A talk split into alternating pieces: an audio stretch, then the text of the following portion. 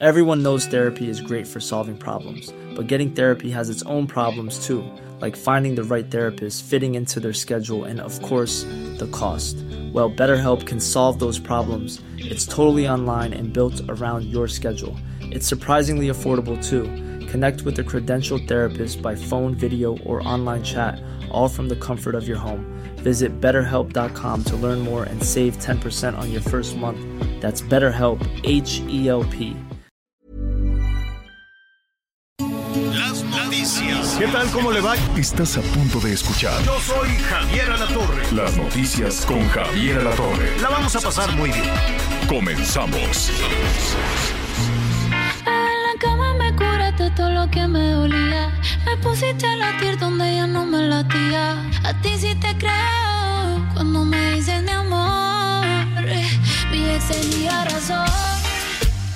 Dijo que no iba a encontrar uno como él. Y me llegó uno mejor. Que me trata mejor. Mi ex tenía razón. Cuando dijo que nadie me lo hará como él, pa' que le digo que no. Si me lo hace mejor,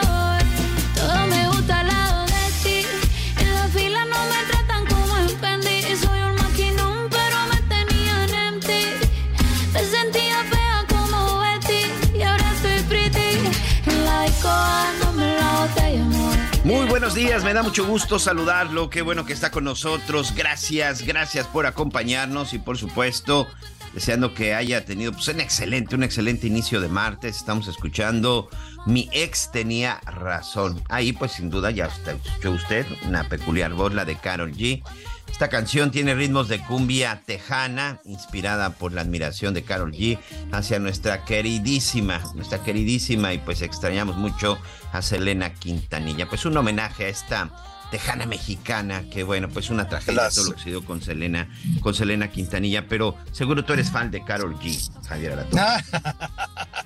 Sí, es, ¿Sí te gustaba eh, la, Selena la verdad es Quintanilla? que Sí, es muy ¿no? exitosa. Es muy exitosa, la verdad es que sí. Sí, sobre todo porque, bueno, pues Selena tenía ahí su.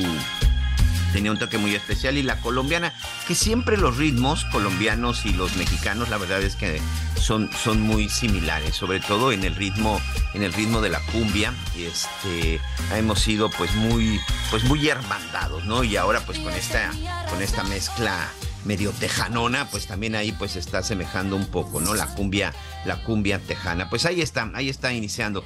Nuestro querido y respetado Javier Latorre se está trasladando en esta complicadísima ciudad de México, en esta complicadísima ciudad de México, está pasando ahí por esta zona de los famosos puentes de Santa Fe, pero bueno, pues en unos segundos más. Que son un desastre.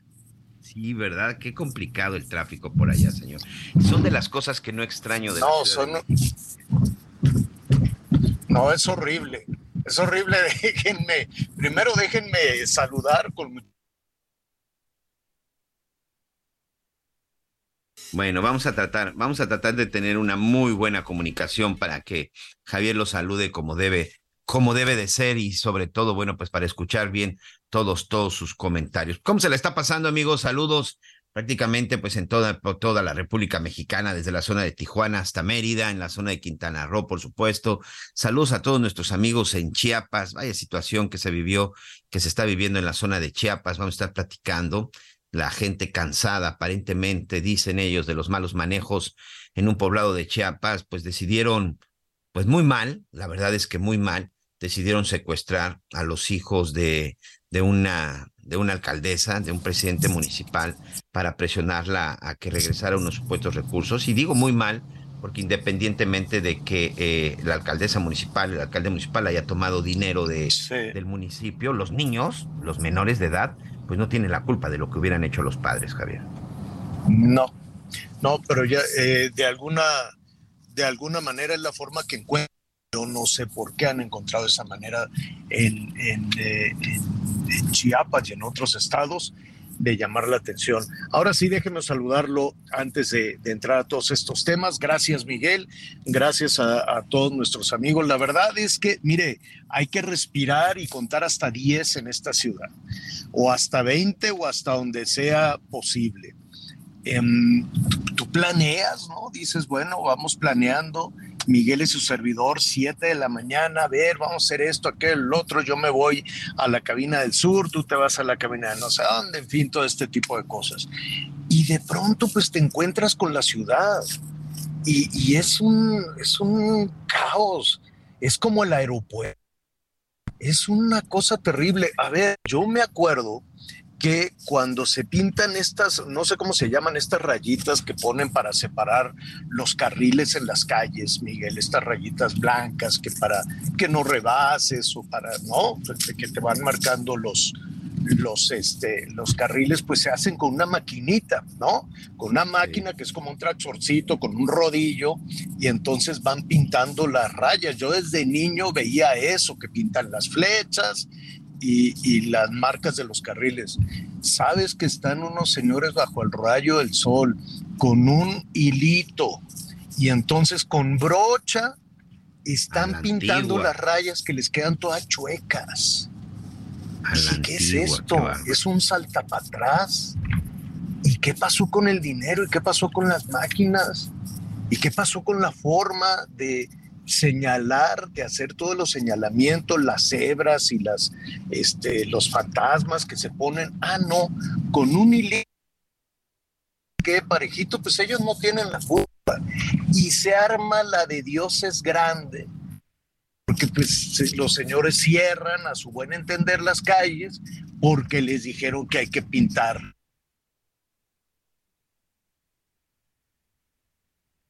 Sí, son de esas, son de esas cosas que uno no entiende, sobre todo hoy con tantos avances.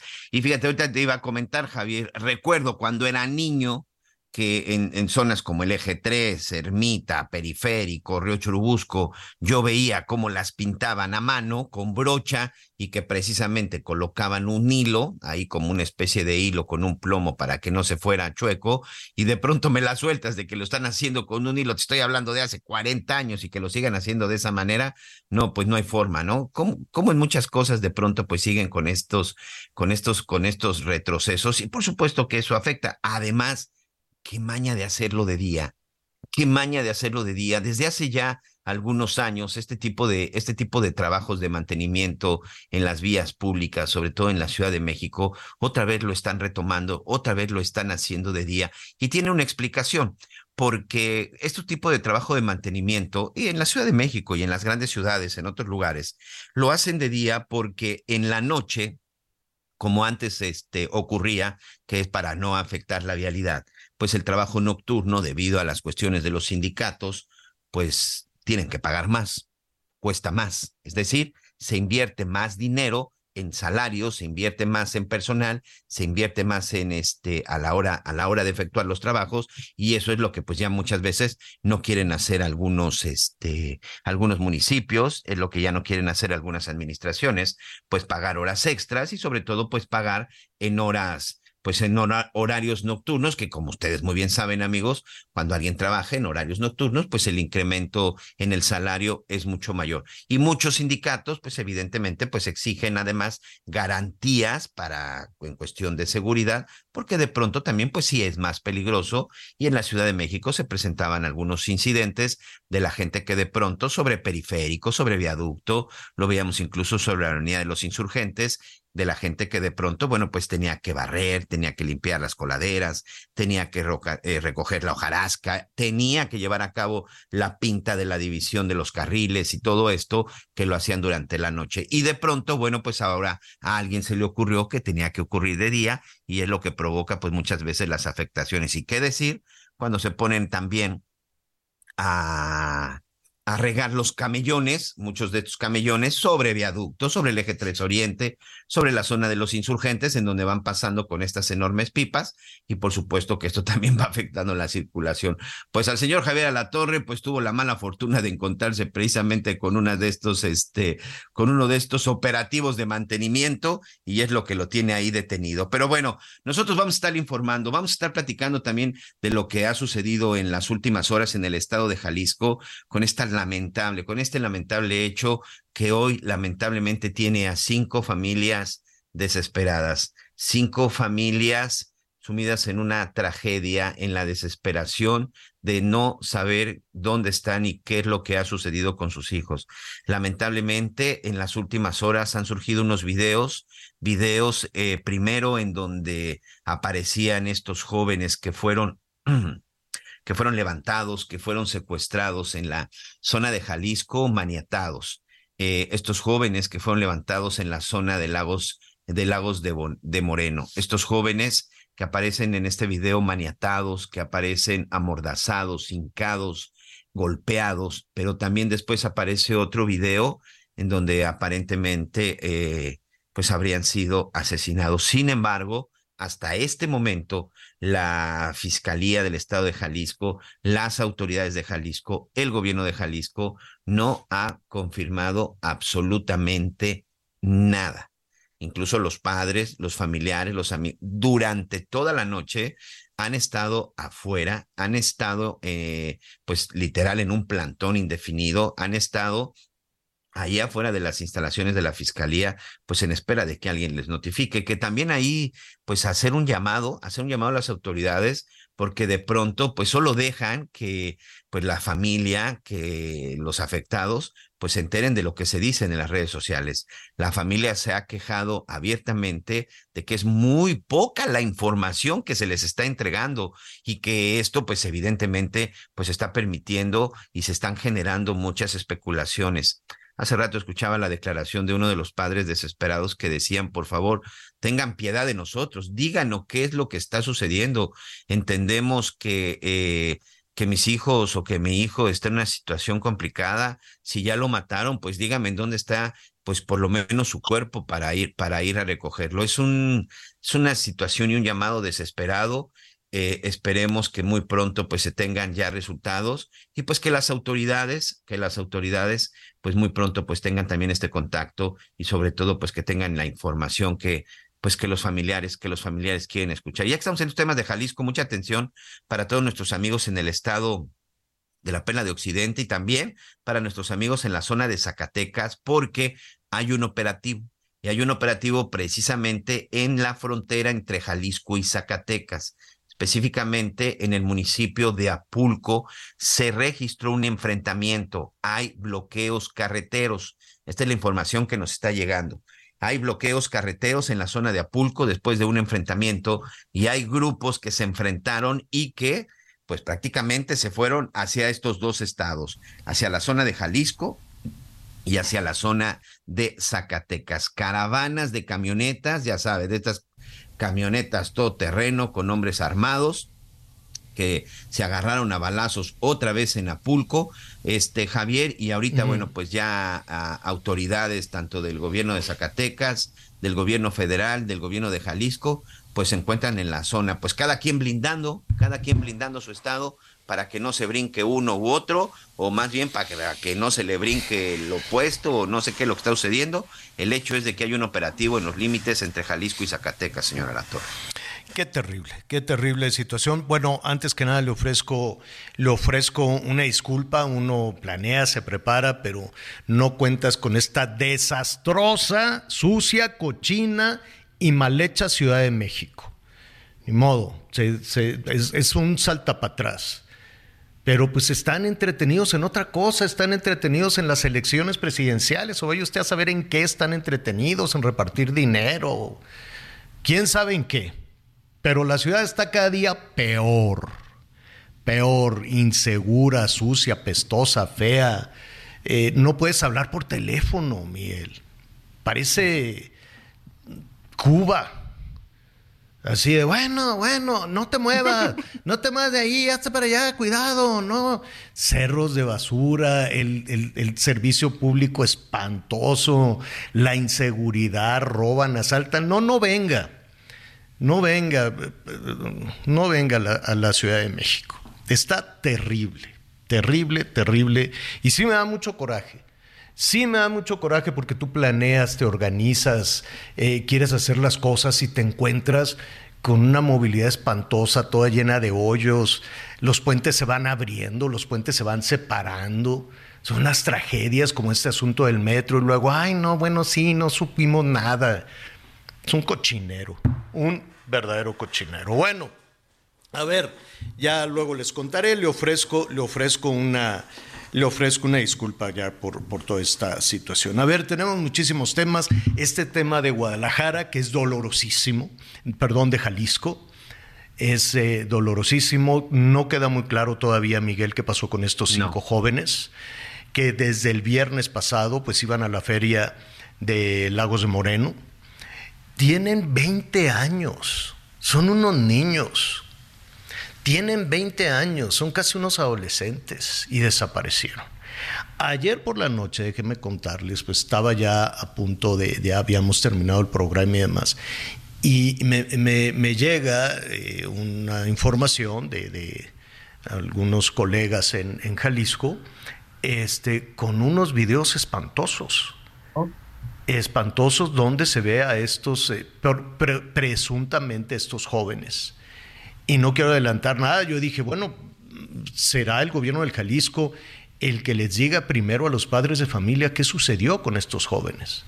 Pero todo, esperemos que no, esperemos que no y que esto sea una especie de fake news o vaya usted a saber qué. Pero es un asunto terrible si, si, si ese fue el destino de los jóvenes. Esperemos que no y abrazamos a los papás, a las mamás de estos, de estos niños, de estos jovencitos. Y antes de eso, cuatro hermanas en el mismo lugar, también levantadas, también secuestradas.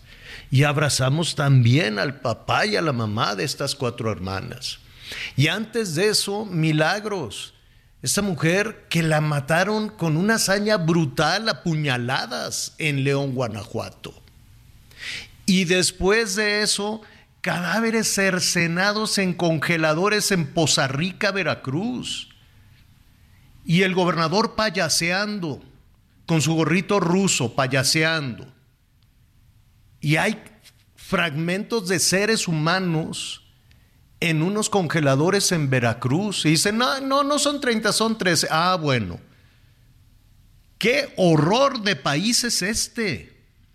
Y luego unos niños amarrados, amordazados y amarrados para chantajear a la mamá, que dicen que se robó 5 millones de pesos porque es política ella. ¿Qué pasa con este país en los últimos días? Es esto. Y cuando no matan sacerdotes, cuando el fin de semana, 226 personas ejecutadas, asesinadas, 226. Bueno, en la guerra, larguísima guerra de Ucrania, no pasan estos horrores.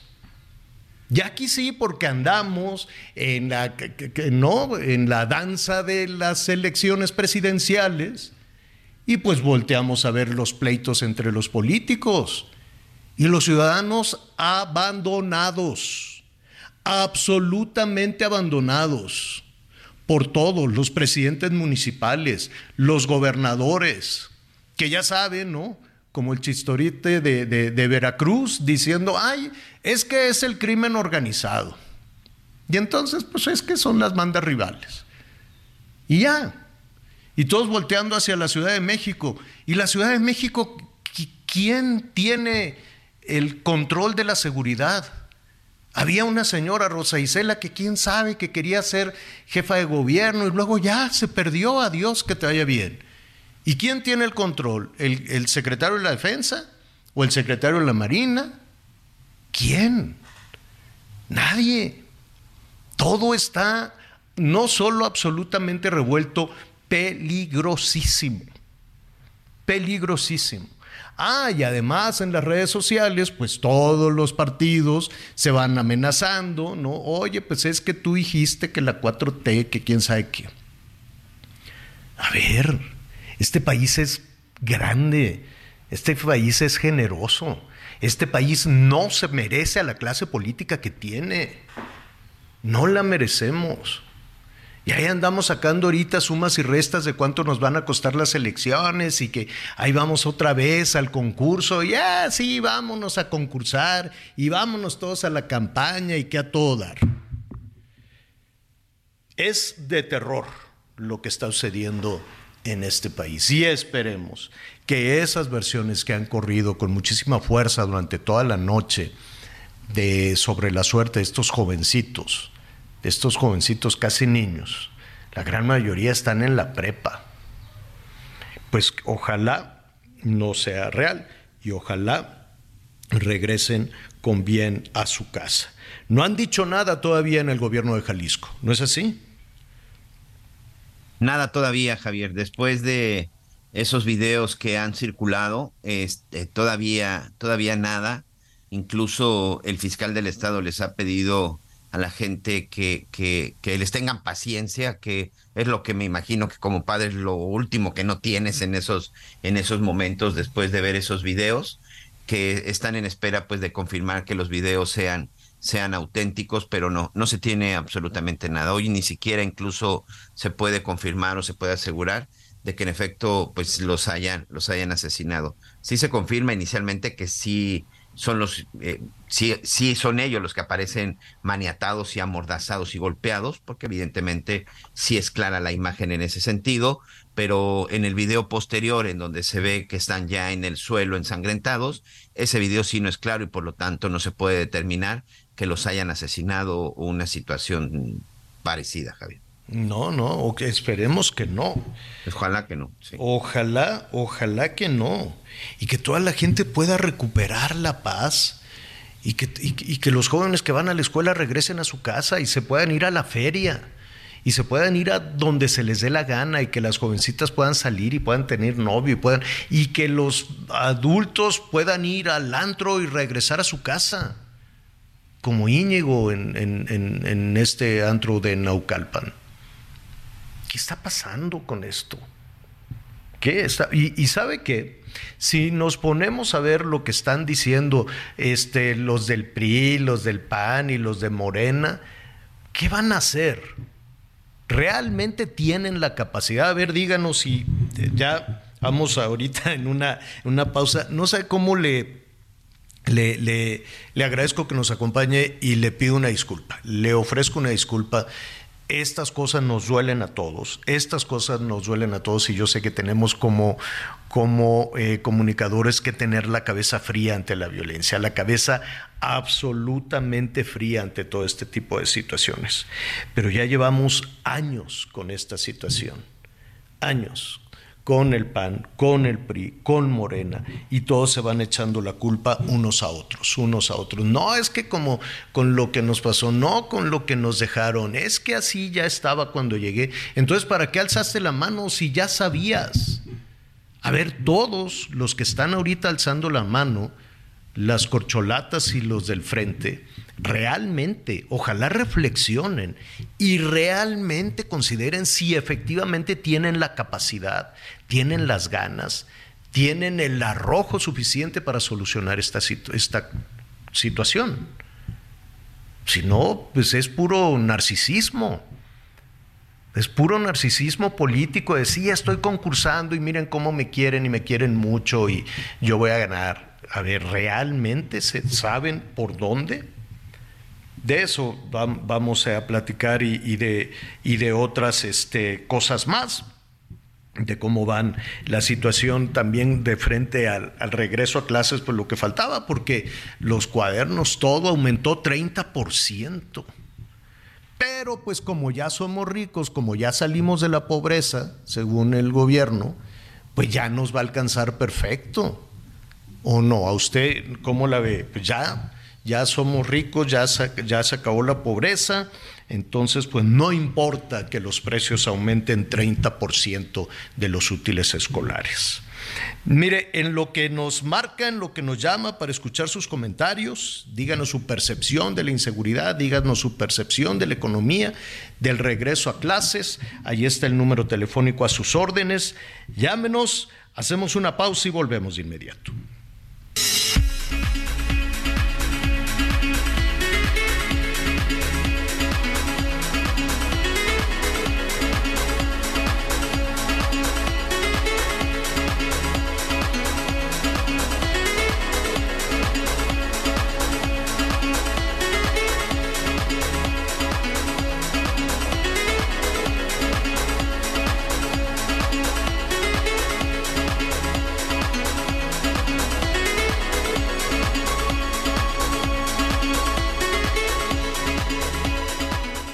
Redefine el lujo y también al subfamiliar Infinity QX60 con tasas de 0% más un año de seguro gratis. Descúbrela en Infinity Pedregal, Avenida Insurgente Sur, 1355, Jardines del Pedregal. Teléfono 5555-285344. Para mayor información, consulta la página www.infinity.mx diagonal. Conéctate con Javier a través de Twitter, arroba javier-alatos. Sigue con nosotros. Volvemos con más noticias. Antes que los demás. Todavía hay más información. Continuamos. ¿Qué tal amigos del Heraldo Radio? El Instituto Casa de las Artesanías de Chiapas nos invitan a la vigésima sexta edición de la Expo Ámbar de Chiapas 2023, que se va a llevar a cabo del 11 al 15 de agosto. Esto de 10 de la mañana a 20 horas en la explanada del Monumento a la Revolución de la Ciudad de México. A este importante evento único a nivel mundial asistirán 168 expositores con 84 módulos de los municipios de Simojovel de Allende, San Cristóbal de las Casas, Huitiupan, Chiapa de Corzo y Tuxtla Gutiérrez. Esto será en beneficio de más de 782 artesanos y artesanas, tres empresas certificadas con la marca Chiapas y más de 4.500 integrantes de sus familias. Para esta edición, se espera un aproximado de 25 mil visitantes nacionales e internacionales. ¡No faltes! Regresamos a las noticias con Javier Alatorre. Las noticias en resumen. La Procuraduría de Hidalgo detuvo a Manuel Hernández, alcalde de Tula, por los delitos de uso ilícito de atribuciones y facultades agravado. El edil está vinculado a la estafa siniestra tras ser señalado de irregularidades por más de 60 millones de pesos de los recursos destinados a la emergencia generada por las inundaciones de septiembre de 2021. Autoridades de Tamaulipas confirmaron el homicidio de Arturo Gómez Mendoza, quien era chofer y escolta del ex gobernador Francisco García Cabeza de Vaca. El exmandatario pidió a las autoridades investigar a fondo el crimen. La Fiscalía General de la República informó que obtuvo el auto de formal prisión en contra de Josué C., presunto secuestrador y homicida del periodista Gregorio Jiménez, ocurrido en febrero de 2014 en Coatzacoalcos, Veracruz. La víctima fue privado de su libertad al ser extraído de su domicilio y días después fue localizado sin vida en una fosa clandestina. Hoy el dólar se compra en 16 pesos con 60 centavos y se vende en 17 con 55. Hola, mi nombre es Paola Flores, soy diseñadora de interiores y te invito a Expo Mueble Internacional la feria líder de muebles y decoración en América Latina. La cita es del 16 al 19 de agosto en Expo Guadalajara y con más de 400 expositores encontrarás la mejor calidad y diseño en todo tipo de mobiliario, mueble residencial, exteriores, infantil, de madera, tapizados, todo. El evento no tiene costo, regístrate en expomuebleinternacional.com.mx. Bueno, bueno, muy bien. Eh, gracias a nuestros amigos allá en Jalisco que nos sintonizan en, en Guadalajara y compartimos desde luego con ustedes la, la preocupación de lo que está de lo que está sucediendo. Y no nada más en Jalisco. Lo, lo de Veracruz es una cosa horrenda. Sí. lo, verdaderamente horrenda lo que está pasando ahí en Poza Rica Fíjate, Javier, que, perdón que te interrumpa, pero ahorita que tocas el tema de Veracruz, es inevitable recordar Minatitlán. Minatitlán, Veracruz, queda marcado como uno de los hechos violentos eh, con el que inicia esta administración del presidente Andrés Manuel López Obrador. En abril del 2019, 14 personas fueron asesinadas en un bar, hombres y mujeres por supuesto, recordarán ese caso tan lamentable, tan trágico. Y sobre todo queda, queda, queda en esta, eh, en esta historia, en esta numeralia, en este conteo trágico que se ha estado llevando, eh, sangriento, de, de, las estadísticas, porque el presidente Andrés Manuel López Obrador, días después de, de esto, fue precisamente a Minatitlán fue precisamente al estado de Veracruz, como se dice en el argot político, a darle el espaldarazo a Huitlagua García, a decirle, gobernador, no te preocupes, estamos contigo, por supuesto, gobernador este, emanado de Morena, a decirle, estamos contigo, este, Veracruz va a cambiar, Veracruz está sufriendo las últimas consecuencias de los gobiernos anteriores, porque ya ves que todo, todo fue culpa de los gobiernos anteriores y nada es culpa de los gobiernos actuales. Y le decía el presidente López Obrador, no te preocupes, ya llegamos nosotros, Veracruz va a ser distinto. Creo que es importante recordarlo. Eso fue en el 2019. Hoy estamos en el 2023. Ya pasaron este, más de cuatro años, casi cinco años después de ese hecho. Y fue precisamente en ese lugar en Minatitlán, Veracruz, en donde el presidente prometió que en seis meses la situación de la seguridad, no solo en Veracruz, señor, sino en el país, iba a cambiar. A ver, vamos a oír. En seis meses ya van a estar operando todos los programas. Ese es lo más importante de todo. No había un gobierno preocupado por las demandas, por las necesidades del pueblo. Este es el cambio. Esa es una acción que se va a ir eh, consolidando y nos va a ayudar mucho para garantizar la paz y la tranquilidad. La otra acción es que se va a constituir la Guardia Nacional. No olviden, lo tengo que recordar porque nuestros adversarios padecen amnesia, de que no había protección para la gente, no habían cuerpos de seguridad, no se le permitía ni al ejército ni a la marina eh, hacerse cargo de la seguridad pública. Es hasta ahora que lo planteamos, que se reforma la Constitución para que los 220 mil elementos del ejército y los 60 mil elementos de la Marina más la Policía Federal se unan y se forme una Guardia Nacional para garantizar la seguridad pública. Bueno, ahí está, hace cinco años. y esa tarea, y esa tarea se le encargaron a Durazo. Y Durazo, pues, soltó el arpa y se fue a concursar a Sonora.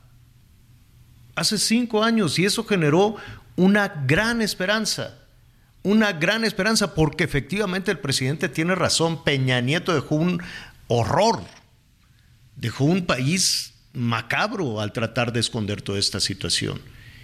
Y Calderón también, y fue todos. A ver, este no es un asunto de Morena, del PRI o del PAN, este es un asunto de si se tiene capacidad o no, y del equipo que hay alrededor de la buena voluntad del presidente. Claro que cualquier presidente en el mundo quiere garantizar la seguridad de sus gobernados, claro. ¿Cuál es el problema? La gente que tiene ahí alrededor, cinco años. Y sumando a todos los efectivos que se, que se señalaban, este, este audio es del 2019, 2018, 2019. 22 de abril del 2019, para ser exactos. Del 2019. la tarea, señor. 19, 20, 21, 22. ¿No? 23. Hace cinco años, entonces, con un ejército de 300 mil entre en ese momento Policía Federal, la Marina, el Ejército. No. ¿Dónde están entonces los resultados de esto? ¿Qué, es lo que está sucediendo? Para hablar de, esa situación, de lo que estamos viviendo en Jalisco, de lo que estamos viviendo en Guanajuato, donde, bueno, Guanajuato y el Estado de México tuvieron el primer lugar en los homicidios dolosos de este, de este fin de semana, de lo que está viviendo en Chiapas, en la, en la frontera, para tener el control del tráfico de personas y de drogas y de todo lo que se les ocurra pasar en la frontera. Hay ya un cártel también con raíces indígenas en San Cristóbal de las Casas. Le agradezco a Javier Oliva, profesor investigador eh, de, eh, universitario, profesor investigador de la UNAM, especialista además en seguridad, que nos acompaña esta tarde. Javier, ¿cómo estás? Muy buenas tardes. ¿Qué tal, Javier? Gusto en saludarte nuevamente y gracias por la invitación estar aquí en Heraldo Radio. Muchas gracias. Al, contrario, Javier, el, el panorama a cinco años de distancia o a diez años, a veinte años, a los años que tú quieras, este, pues no se ve diferente. No, desafortunadamente no. Estaba escuchando los planteamientos de introducción a esta entrevista y gracias nuevamente, en donde pues ya desde mayo el propio presidente López Obrador reconoció que su sexenio, en lo que va del, siglo XXI, los cuatro sexenios, va a ser el más eh, violento desde que se llevan los conteos de los eh, delitos de alto impacto, ¿no? Entonces, en estos en estos términos, pues es una nota sumamente negativa, sobre todo por la expectativa que se había se había despertado este eh, audio que estábamos escuchando, pues es en la víspera de la creación de la Guardia Nacional, que fue el 30 de junio precisamente de, del 2019, acaba de pasar su aniversario precisamente, y a mí, desde el punto de vista, Javier, un tanto adelantando planteamientos, es evidente que el problema del centralismo político y del centralismo fiscal, que es lo que tiene asfixiado desde hace décadas al municipio en nuestro país, eh, pues ahora lo notamos en el caso de la administración de la seguridad pública. Eh, me parece que eh, la, descomposición en varias partes del país, el caso este de los cinco muchachos de Lagos de Moreno, los cadáveres encontrados en hieleras en, en Poza Rica, que se suman a cada semana tenemos una masacre, ¿no? Entonces esto, pues evidentemente es una que más allá de, a mí me parece que dejarlo solo en los números, pues impide hablar de la tragedia y del dramatismo que está viviendo el país en, varias partes de la de la República. Pero regreso al planteamiento del, centralismo fiscal, de un régimen presidencialista o hiperpresidencialista, en donde pues se concentran todos los recursos políticos y fiscales y evidentemente las autoridades locales del partido que sea se ven imposibilitadas de hacerle frente, ya no digan a la seguridad pública, a cualquier necesidad de la de la población y ahí están los datos de las disfunciones administrativas y de los servicios públicos a nivel eh, municipal. Este es mi primer comentario, Javier.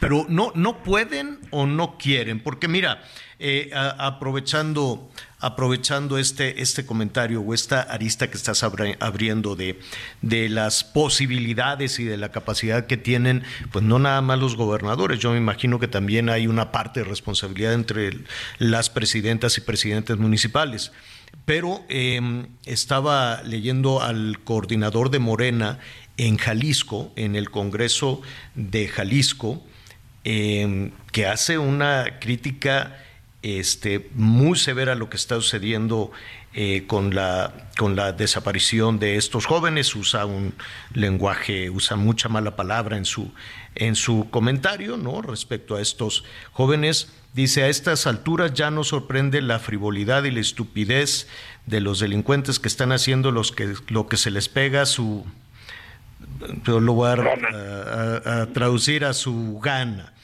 eh, sin que el gobierno repare en ello y haga algo. No lo acepto, dice. Eh, no pido justicia al gobierno, pues son unos inútiles y sé que no pasará nada. Pido a la gente, al pueblo, que ya eh, hagamos algo de, pronto está hablando, y es el coordinador de Morena. Entonces, pues yo ya, ya, ya no entendemos a quién es ese reclamo, al gobierno federal, al gobierno del estado, al gobierno municipal, o ya es una autocrítica fuerte también de Morena respecto a los resultados de, que, tienen en materia de seguridad, ¿no? Bueno, mira, la verdad es que a los militantes de Morena, sus autoridades, no se les da la autocrítica, no es no es precisamente una, incluso la diputada que hoy eh, dijo que estaba en Morena, que estaba en desacuerdo con los libros de texto, ya declaró que temen por su vida, imagínate. Ya lo están amenazando. Exactamente, entonces, de Moreno no, no, hay que recordar que hay gobernadores de, de Movimiento Ciudadano. Movimiento Ciudadano. Esta precisamente, Javier, es una de las principales taras, la utilización partidista y política de la seguridad pública, en donde aquí no hay aquí no hay ganadores, todos somos perdedores. No, como tú bien decías, no es un asunto de un partido político, de un líder de, o una lideresa determinada. Aquí todos salen perdiendo. No, no, no hay. ¿Y, qué falló? en, en, dónde, ¿En dónde se rompe la estrategia? Si es que existe una estrategia, ¿no? ¿Qué falló? yo, yo recuerdo, ¿te acuerdas que Durazo decía, estamos llegando al punto de inflexión? Le encantaba esa frase estamos llegando al punto de inflexión y nunca llegamos al famoso punto. Y luego pidió seis meses más. ¿Qué falla? Bueno, una de las fallas principales es la improvisación de funcionarios como Durazo, precisamente que no tienen ni la más peregrina idea de lo que van a desempeñar y además no les interesa el cargo, lo que están lo que él estaba buscando claramente era la, la gobernatura de, Sonora. Hay que recordar que incluso él era senador de mayoría con licencia. Entonces, eh, la improvisación de funcionarios también es otra característica. Tú lo puedes ver en lo que hasta hoy se conoce como el Centro Nacional de, Inteligencia. Eh, la improvisación de los directores del CISEN desde el sexenio de Fox fue algo verdaderamente lamentable. A ver, si nosotros hacemos un análisis serio, desapasionado y lo, lo convertimos verdaderamente en algo objetivo, esto tiene nombres y este presupuesto, recordemos que dos años fiscales consecutivos Morena recortó el presupuesto eh, que se conocía con los el acrónimo de FASP, ¿no? que era el Fondo de Aportaciones a la Seguridad Pública Local, lo desaparecieron, simplemente dos años. Según mis estudios, puedo estar equivocado desde luego, 208 municipios se quedaron sin un peso para seguridad pública. Entonces, e, es decir, la explicación es multifactorial y la respuesta tendría que ser análoga, pero eh, desde mi punto de vista no, no hay sino programas, medidas que yo no dudo de la buena intención, pero desafortunadamente no basta para, ya no digamos revertir, por lo menos contener la pendiente de violencia que se vive en varias partes del país. Y finalmente estamos platicando con el profesor eh, Javier Oliva, profesor investigador de la UNAM y especialista en seguridad. Em, vamos a, nos van a poner una propuesta nueva sobre la mesa. Ya en, muy poco tiempo, a partir de septiembre, se va a definir quiénes son los candidatos del Frente de Oposición, quién es la candidata o candidato de Morena a la presidencia de la República. El tiempo va a estar, pues supongo yo que muy acelerado ya entrados directamente en la campaña presidencial y seguramente vamos a escuchar nuevas propuestas. Lo que sí yo creo, Javier, salvo tu mejor opinión que ya no cabe, será eh, responsabilizar al pasado, ¿no? No, eso y por el otro lado hacer propuestas viables, lógicas, que sí se puedan cumplir, porque eh, recordemos que en campañas electorales, Javier, tú con tu dilatada y reconocida experiencia en medios de comunicación, pues hemos escuchado verdaderas eh, barbaridades, eh, eh, permíteme, déjame decirlo a mí, estupideces, que no tienen ninguna posibilidad de ser aplicadas, no tienen ninguna viabilidad ni jurídica, ni presupuestal, ni sociológica, ni mucho menos. tienen que ser propuestas serias. Ahora, recordemos que va a haber elecciones para nueve gobernaturas, incluyendo la Ciudad de México, las alcaldías, de 32 entidades que componen la geografía política de nuestro país, 31 van a tener procesos políticos electorales locales. A eso sumemos las las, eh, las planillas, las campañas por cada uno de estos cargos. Vamos a tener cientos, no estoy exagerando, cientos de candidatas y candidatos recorriendo la geografía del país y es deseable ¿no? que eh, los niveles que hemos alcanzado de verdaderas tragedias pues sensibilicen a quienes vayan a proponer a sus equipos de campaña en materia de seguridad pública eh, medidas que sean realistas, que sean susceptibles de ser aplicadas más allá, yo no dudo el buen ánimo y la buena voluntad, pero también no ya no es momento para escuchar disparates, me parece. Tienes toda la razón. Javier Oliva, como siempre, muchísimas gracias. Eh, eh, esta es tu casa, como siempre, y estaremos muy atentos a todo tu análisis.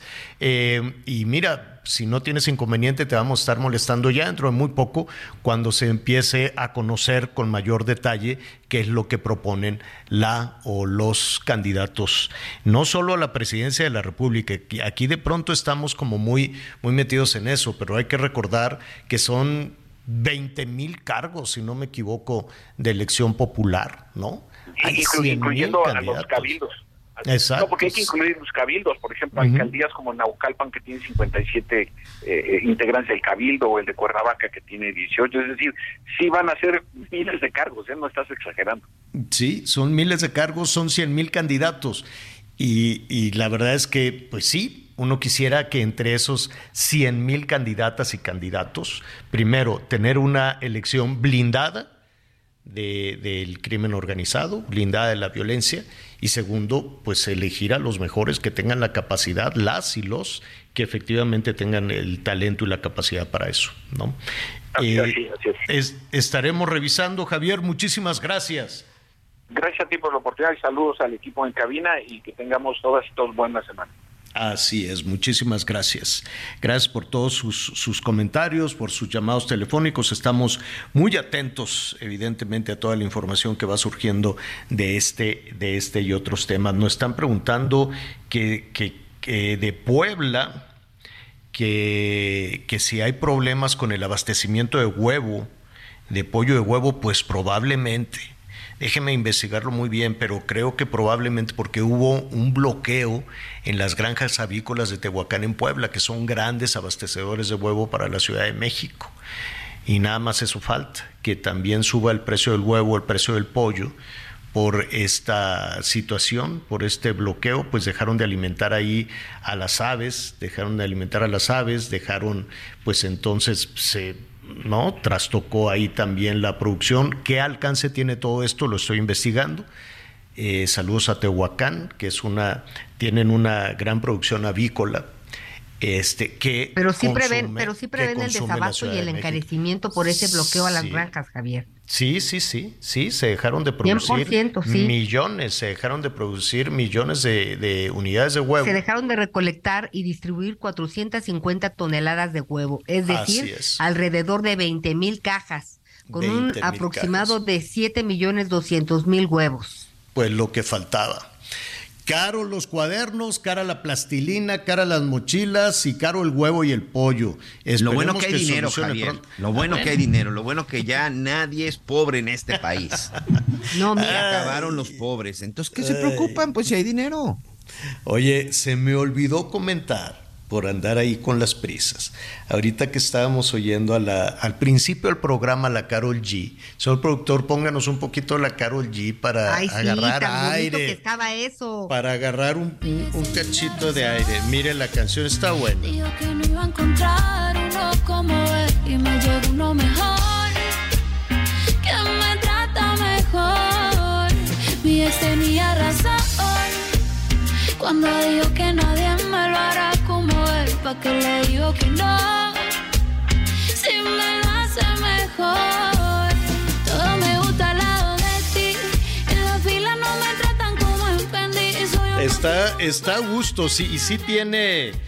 Sí tiene el ritmo de Selena, ¿eh? Sí tiene el ritmo de Selena. Es la Carol G que dice que tiene un novio mejor, que su ex tenía, que dice mi ex tenía razón, me encontré uno mejor que tú. Ándale, si vas. Te digo que es amiga de la Shakira.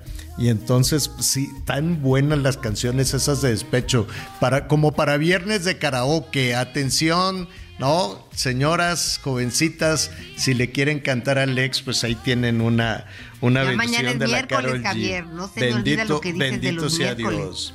Oye, pero ¿sabes qué? Resulta que ella es muy exitosa, la Carol G. Bien, mal lista más lista que la una.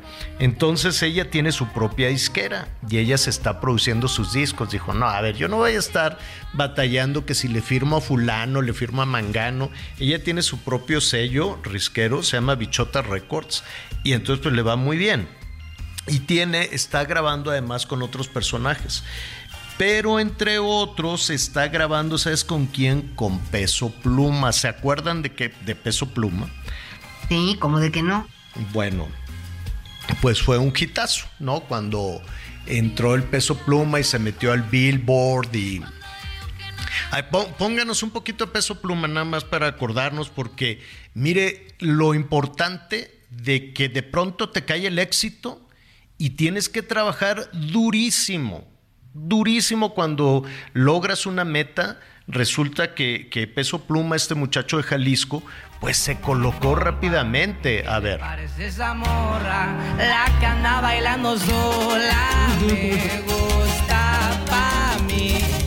Ella, ella sabe que está buena, que todos andan mirándola. Bueno. No, entonces, este, pues le fue muy bien. ¿Te gusta Peso Pluma? Sí, sí, la, la verdad es que sí, pero cuando le pegas con una, tienes que trabajar durísimo para pegar con la que sigue, con la que sigue, con la que sigue. ¿No? Como le dicen, corridos tumbados. Y no convertirte en una burbuja. En una pues, llamarada de un día. ¡Puc! ¿no? En una burbujita. Tienes que trabajar. Aparte, tiene la edad, tiene como veintitantos años, tiene mucho talento, pero algo pasó no sé qué, que anunció que va a haber conciertos en el Foro Sol y no está vendiendo boletos.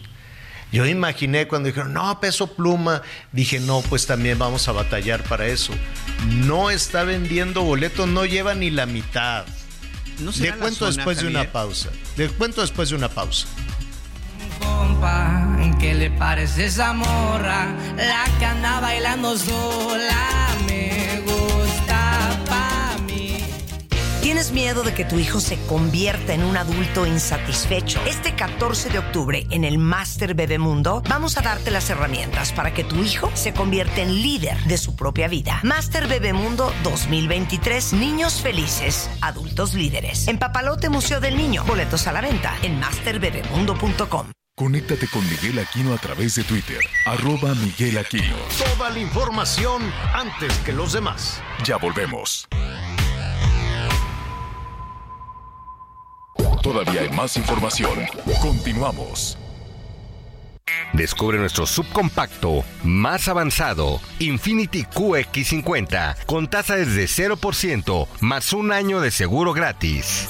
Visítanos en Infinity Polanco, Calzada General Mariano Escobedo 476, Ansures. Teléfono 5590-357748. Para mayor información, consulta la página www.infinity.mx diagonal promociones.html.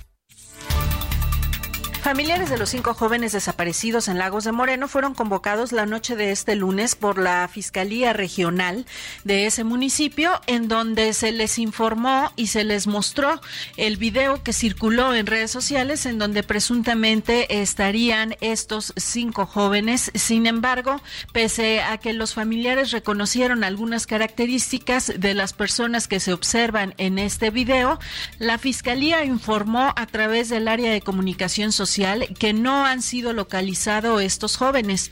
Posteriormente, desde una ventana de estas instalaciones, el padre de uno de ellos confirmó que sí, aparentemente concuerdan con las características y sin embargo dijo que la lucha por localizarles todavía continúa al no haberlos encontrado.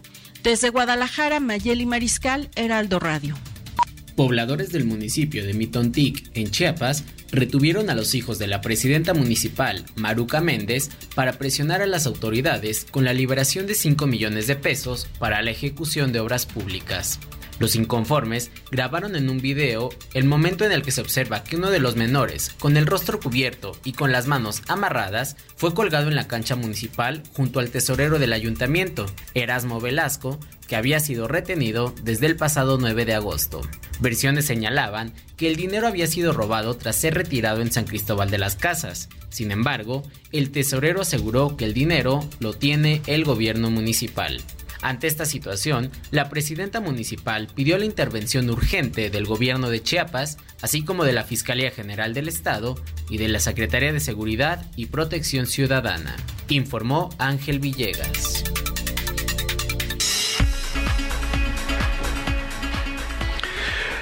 Bueno, muy bien, gracias. Muchísimas gracias por sus llamados telefónicos. Oiga, a ver, usted que nos está escuchando en todo el país, también a nuestros amigos allá allá en los Estados Unidos. Gracias, como siempre, a nuestros amigos, sobre todo en, Texas, en Arizona, California, también allá en Canadá. Gracias. En Bronzeville, el Heraldo Radio 95.3. No, 93.5, 93.5 en la FM, también en McAllen, en 91.7 en Huntsville. Saludos a Huntsville.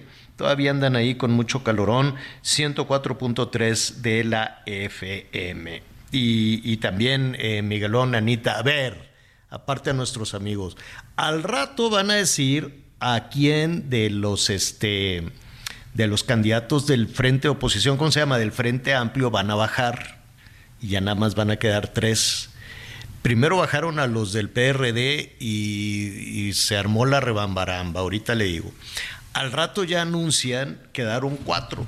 Quedó este Xochitl, Xochitl Gal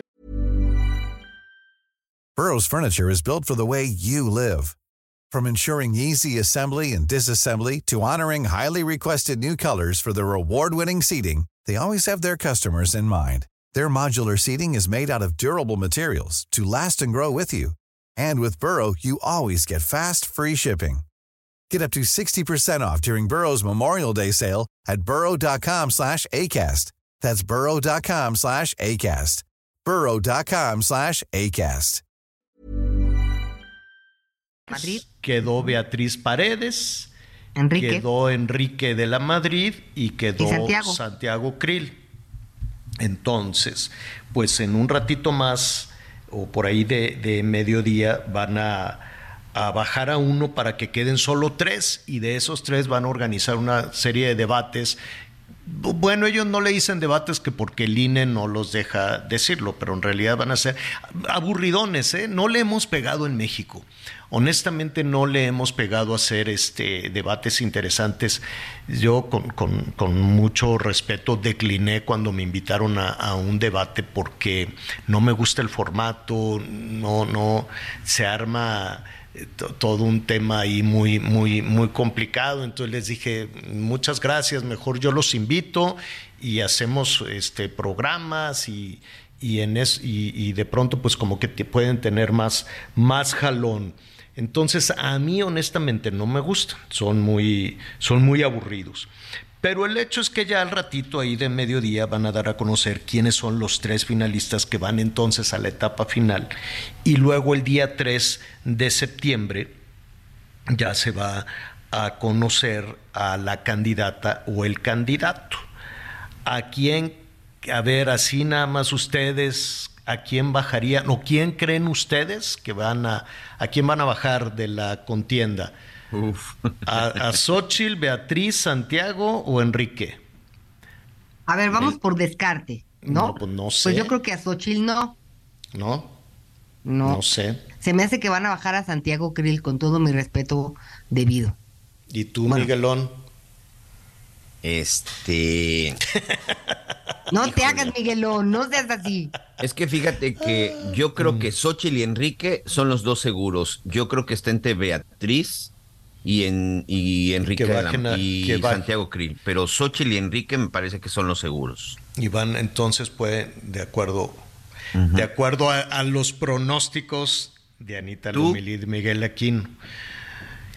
Eh, pues ya falta nada, vamos a, vamos a ver. Y luego este, viene la, la pues viene la, la decisión también en Morena de su candidata o candidato. Eso lo vamos a conocer tres días después, el 6, si no me equivoco, para el 6 de septiembre. Vamos, eh, vamos, pues ya queda nada de campaña, ¿eh? ya nada más quedan 12 12, días. días. 12 días de recorridos, han estado pues eh, muy con muchísima actividad, todos, muchos eventos, algunos más llenos que, que, que otros, pues han recorrido prácticamente todo el país. Por cierto, al ratito vamos a platicar con Adán Augusto, con Adán Augusto López, que es uno de eh, los aspirantes de Morena, que tan, bueno, le han caído aguaceros, pero pues ha estado ahí de muy, de muy buen talante, muy buen ánimo, muy echado para adelante.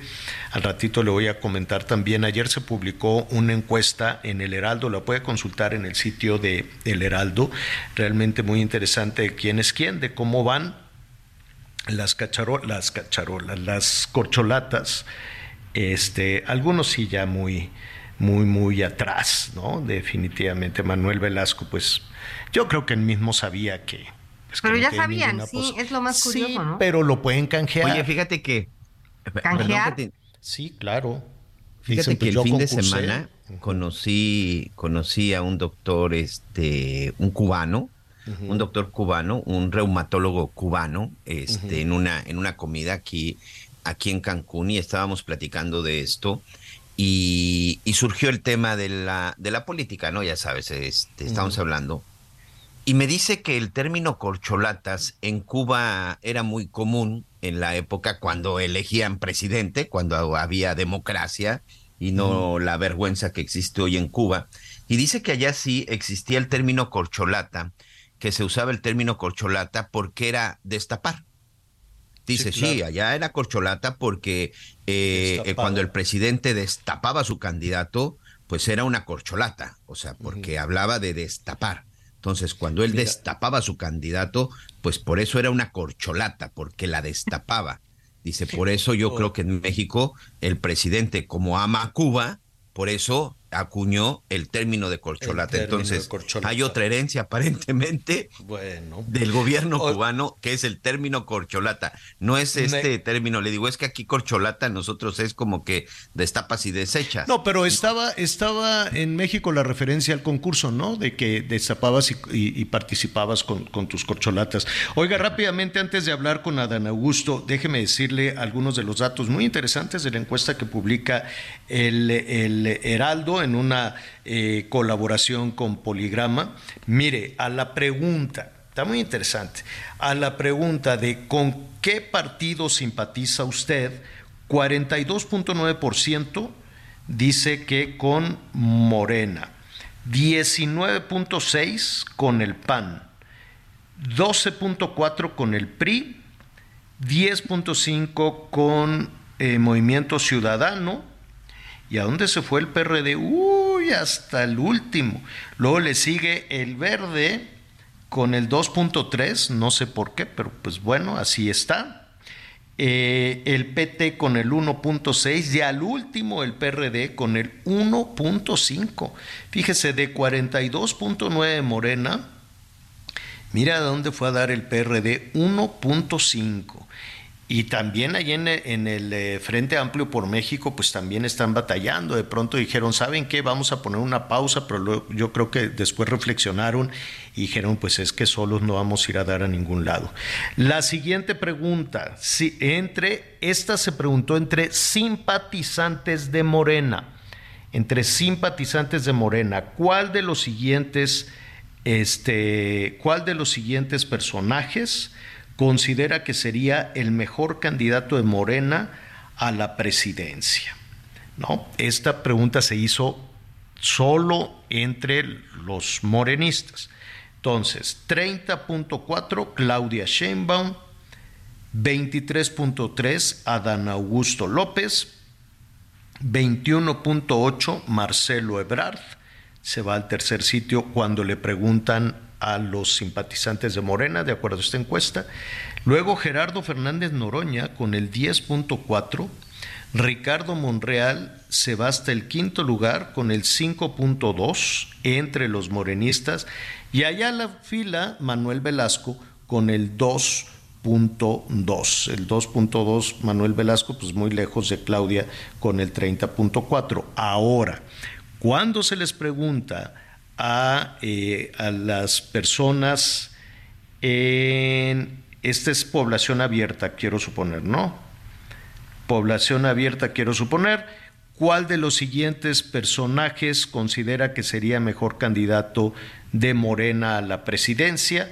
29.8 Claudia Sheinbaum, 21.9 Marcelo Ebrard, 18.8 Adán Augusto, se va al tercer sitio. Gerardo Fernández Noroña 8.5.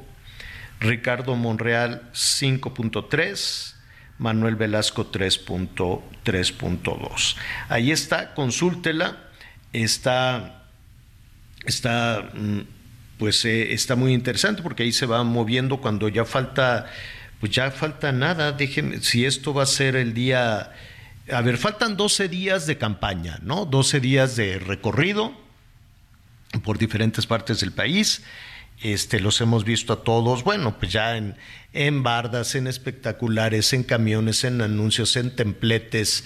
Eh, debe de ser pesado, ¿no? Supongo que debe de ser pesado. Están recorriendo todas las, todas las regiones del país. Eh, siento que con un poco más de intensidad que el Frente Amplio. La verdad, eh, el Frente Amplio por, por, México tienen toda esta cuestión más interna, ¿no? Más en, más en la en, la decisión de, de, carácter interno. Lo de Morena es mucho más abierto en las plazas, en las plazas públicas. Faltan 12 días, ellos dicen de asambleas. Eh, ya ve que son estos términos para que el INE no, no te sancione y entonces el INE diga, no, no es campaña, es, este, es asamblea. son, los, lo están llevando a cabo todo, los seis aspirantes, y después va a haber una, que es una encuesta, ¿no? Es una encuesta. Eh, todavía no queda muy claro, le vamos a preguntar a Dan Augusto al ratito si va a ser una pregunta, dos preguntas, tres preguntas, y, si ya definieron y quién va a decidir qué es lo que van a preguntar.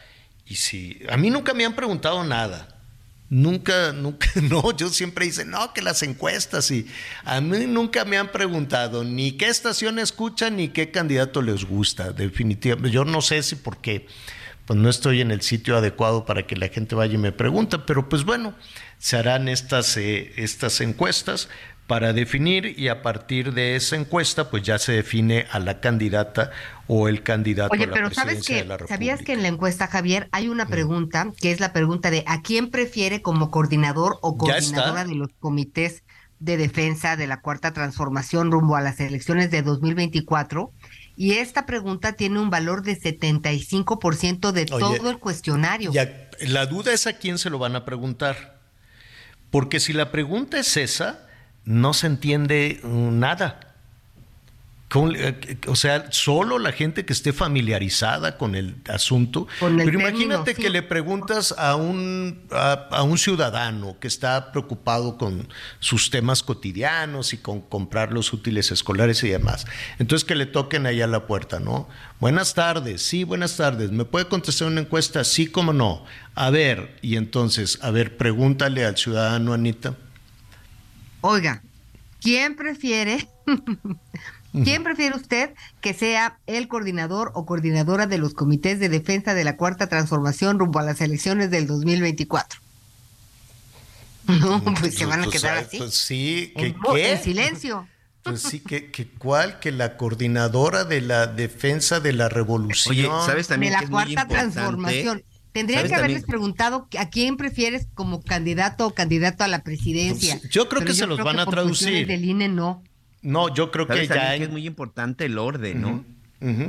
Sí, el pues orden, sí. o sea, de que te empiecen a decir fulano, sutano, mengano, perenga, o sea, el orden como venga. Sí, te tiene que recordar. Yo creo que ya en cortito le van a decir, sí, yo cumplí con preguntarle, de hacerle esa pregunta compleja, pero también le eché la mano al ciudadano y le dije, es el candidato, ¿quién le gusta para candidato? Ah, ah, era eso. Ah, pues, ¿no? Pero- Fulanita o fulanito. Pero no creo que pueden hacer eso, ¿eh? Pues si no, ¿cómo le van Digo, a contestar ahora si no, no sé quién va a estar checando que, ah, todo lo que van a quién Pues va a preguntar. eso. O sea, la verdad Si no- es que sí es y la pregunta desafío y la pregunta de los de, de enfrente de los del frente de oposición es igual de enredosa.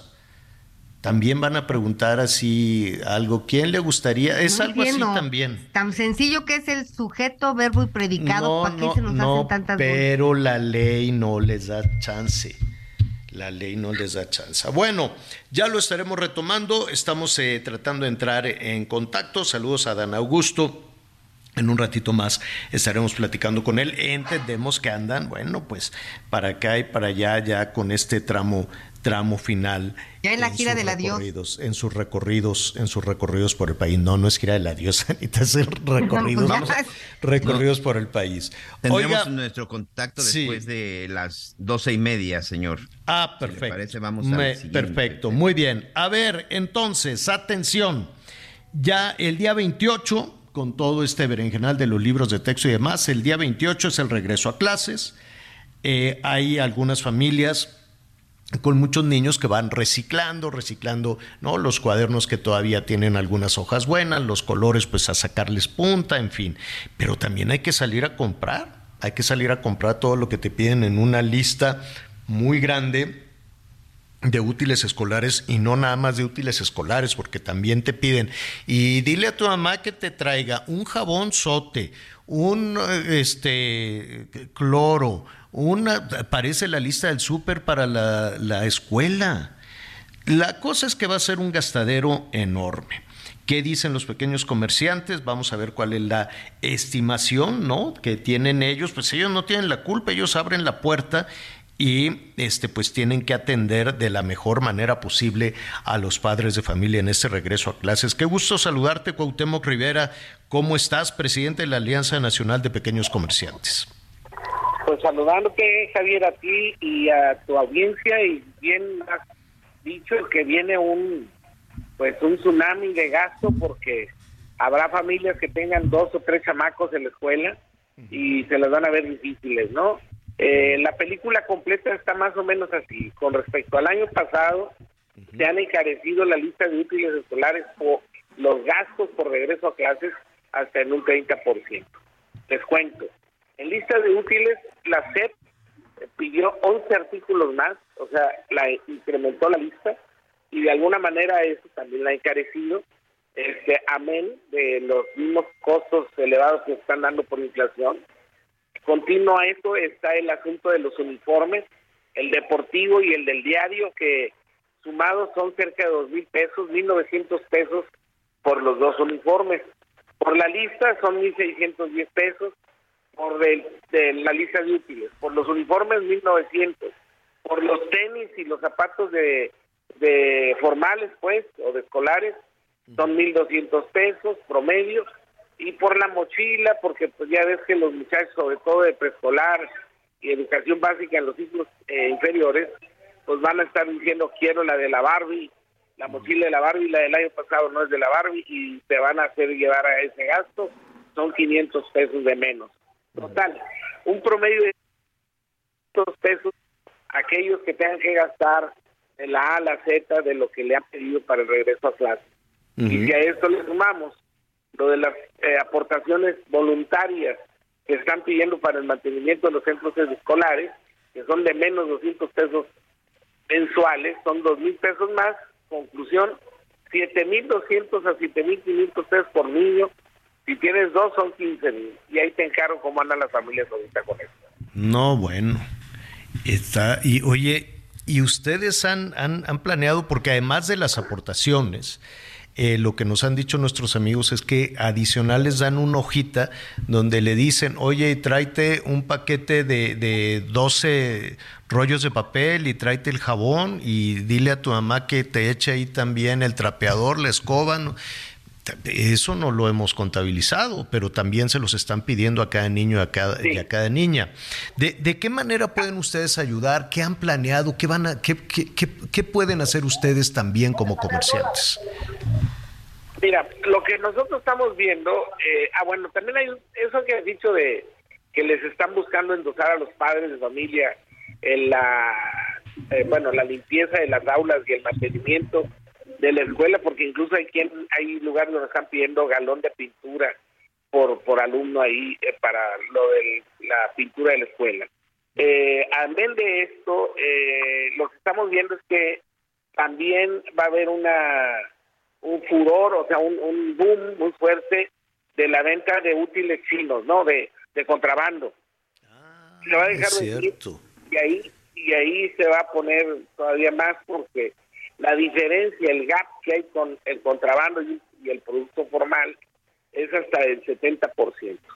Entonces, eh, en el en la última milla, Javier, eh, mucha gente va a ir a dar ahí a ese canal conscientes de que la calidad de esos productos no son no no no, no garantizan durabilidad pero sin embargo es la oportunidad que es el tema de que es el es para lo que me alcanza es el dinero que traigo y es lo que puedo comprar ante todo esto qué estamos nosotros como pequeños comerciantes del, de la colonia de la barriada sugiriendo a los a los vecinos a nuestros clientes uno que, reciclen, como bien decías tú, hay que reciclar todo lo que tenga que, pueda ser útil para que un niño, le, un, un, hermanito le pase a otro, un primo le pase a otro, pues que lo reciclen, que no que no hagan, este, no que los terminen de gastar pues el uniforme, la chamarrita, el, los tenis, las libretas, lo que la mochila, lo que sea. Segundo, que también busquen oportunidad en cuanto a tiempo para encontrar precios y tercero, que no estén emplazados, no están emplazados a llevar toda la lista el día 28 de agosto. Pueden ir gradualmente, posteriormente, que es quincena, aprovechar una parte. Exactamente, porque pasando el 28, Javier, el mercado se va a deprimir, van a bajar los precios y se van a ir, pues, eh, se va poco a poco a encontrar mejores precios en el tiempo posterior. Pero de aquí a antes del 28 es cuando el mercado lo sabe y se estresa y se va a la alza. Eso lo tienen que entender los padres. Entonces, puedes comprar lo básico, hablar con el maestro, la maestra que le diga, oye, te lo voy a mandar con lo básico, con algo reciclado, y pasando el furor del 28 ya le completo la lista, ¿no? También, yo creo que los maestros pueden entender eso. Pues sí. Sí. Fíjate que la Secretaría ha estado muy insensible a estos hechos. Nosotros hemos estado diciendo a lo largo de este tiempo, en estos últimos días y semanas, que la Secretaría debería estar diciendo esto, que se la lleven con calma, el asunto es gradual. Que lo dividan en dos partes o tres, ¿no? A lo largo del ciclo escolar. A lo largo del ciclo escolar lo van dividiendo. Oye, Cuauhtémoc, sí, ah, sí, dime. Dime porque se nos viene el tiempo encima, pero dime. Sí, el gran dictador de todo este asunto también pues son los mismos niños. Los papás tienen que decirle a los niños, saber decirles no. Hay que decirles claro, Claro, Oye, qué buen tema. Qué buen tema, Cuauhtémoc. Te agradecemos mucho. Lo retomamos si no tienes inconveniente en esta misma semana. Cuando gustes, estamos a la orden. Me da mucho gusto saludarlos a ti y a tu público y aquí estamos para conversar con ustedes. Mm, gracias. Es el presidente de la Alianza Nacional de Pequeños Comerciantes. Volvemos. Conéctate con Javier a través de Instagram arroba javier alador Sigue con nosotros. Volvemos con más noticias. Antes que los demás. Todavía hay más información. Continuamos. ¿Tienes miedo de que tu hijo se convierta en un adulto insatisfecho? Este 14 de octubre en el Master Bebemundo vamos a darte las herramientas para que tu hijo se convierta en líder de su propia vida. Master Bebemundo 2023, niños felices, adultos líderes. En Papalote Museo del Niño, boletos a la venta en masterbebemundo.com. Las noticias en resumen. Santiago Krill Miranda firmó este lunes su renuncia a la presidencia de la mesa directiva de la Cámara de Diputados. Solicitó licencia para dedicarse por completo a su aspiración y al proceso interno del Frente Amplio por México. En su lugar quedará la diputada del PAN, Noemí Luna. Pobladores de la localidad del Caracol, en el municipio de Heliodoro Castillo Guerrero, han denunciado una serie de ataques por parte del crimen organizado utilizando drones. Ante esta situación, la Policía Estatal y Militar ha desplegado pues en la zona eh, diversos elementos para proteger a la población. Elementos de la Marina eh, aseguraron más de 2.800 kilómetros de presunta cocaína y aproximadamente 150 litros de combustible en costas de Guerrero y Quintana Roo. En los operativos detuvieron a tres personas por diversos delitos. El próximo Buen Fin 2023 se realizará del 17 al 20 de noviembre, informaron representantes de las cámaras empresariales en el país. Y para este año se espera un aumento de 5% de las ventas y superar 140 mil millones de pesos. Toma un minuto y piensa en tu momento favorito. El nacimiento de tu primer hijo o su primer cumpleaños. Ahora piensa en las empresas y en los empleos que hay detrás. El de Ana, que trabaja en la empresa donde hacen los biberones. El de Carlos, que hace los pasteles. Empresarios y colaboradores trabajamos para que a todos nos vaya mejor. CIRT, Radio y Televisión Mexicanas. Voz de las empresas. Consejo de la Comunicación. Bueno, muy bien, ya le comentábamos que en un ratito más pues van a bajar a uno de los aspirantes del Frente Amplio. ¿A quién bajarán? A Beatriz, a Xochitl, a Santiago, a Enrique de la Madrid. Bueno, eso ya, ya lo veremos y mientras tanto pues uno de los que ya habían bajado, el senador Miguel Ángel Mancera, pues impugnó toda, toda esta decisión, fue al tribunal y pues eh, ya... Eh, puso ahí toda una, una queja. En un ratito más le estaremos este, platicando de toda, de toda esta situación, porque ya tenemos la comunicación con Adán Augusto López, a quien me da muchísimo, muchísimo gusto saludar esta tarde. No para, ya te vimos, bajo la lluvia. Este, bueno, eso sí, un ratito comiendo nieve. ¿Qué tan intenso ha estado todo este recorrido por el país, Adán? Ana María, buenas tardes, gusto saludarle. Hola, hola. Saludar a ustedes y desde luego al auditorio del Heraldo Radio. Oye, ya Pues vamos en, ya, en la parte final, casi casi. ya pues prácticamente a dos semanas de que termine esta etapa de recorridos de asambleas informativas eh, por todo el país. Estamos ya prefigurando los, lo que llamamos como cierres. Vamos a terminar el día 27 en Toluca y por la mañana de ese día vamos a estar en, en Tlalnepantla. Cerramos en el Estado de México nosotros. El 27. ¿Y qué pasa después? Viene la, la famosa Pues encuesta. vendrá, sí, vendrá un periodo en el cual se hará el levantamiento de acuerdo a lo que aprobó el Consejo Político Nacional de Morena. Ahora, esa Mientras, pues, encuesta... yo estoy ce- perdón. Sí, dime, dime. Ah, pues yo estoy celebrando asambleas informativas en todo el país. Creo que hoy debemos estar completando ya 150 asambleas. Por mucho soy el que más asambleas informativas ha, ha efectuado, ha celebrado eh, en todos los estados. Hay estados en los que he podido estar tres y hasta cuatro ocasiones. Ahora, esta encuesta, eh, precisamente para, para conectar con el recorrido que se está haciendo por, por el país, ¿esta encuesta se hará precisamente en, en todos los estados o se hará en algunos municipios clave? ¿Cómo la, cómo la van a levantar? Porque es un muestreo No, finalmente, ¿no? Es una muestra este, nacional. Yo conozco algunos detalles, pero por respeto, ¿verdad?, a la decisión y a la organización del de la dirigencia del partido, pues no puedo eh, revelarlo, pero sí decirles que serán serán muestras nacionales.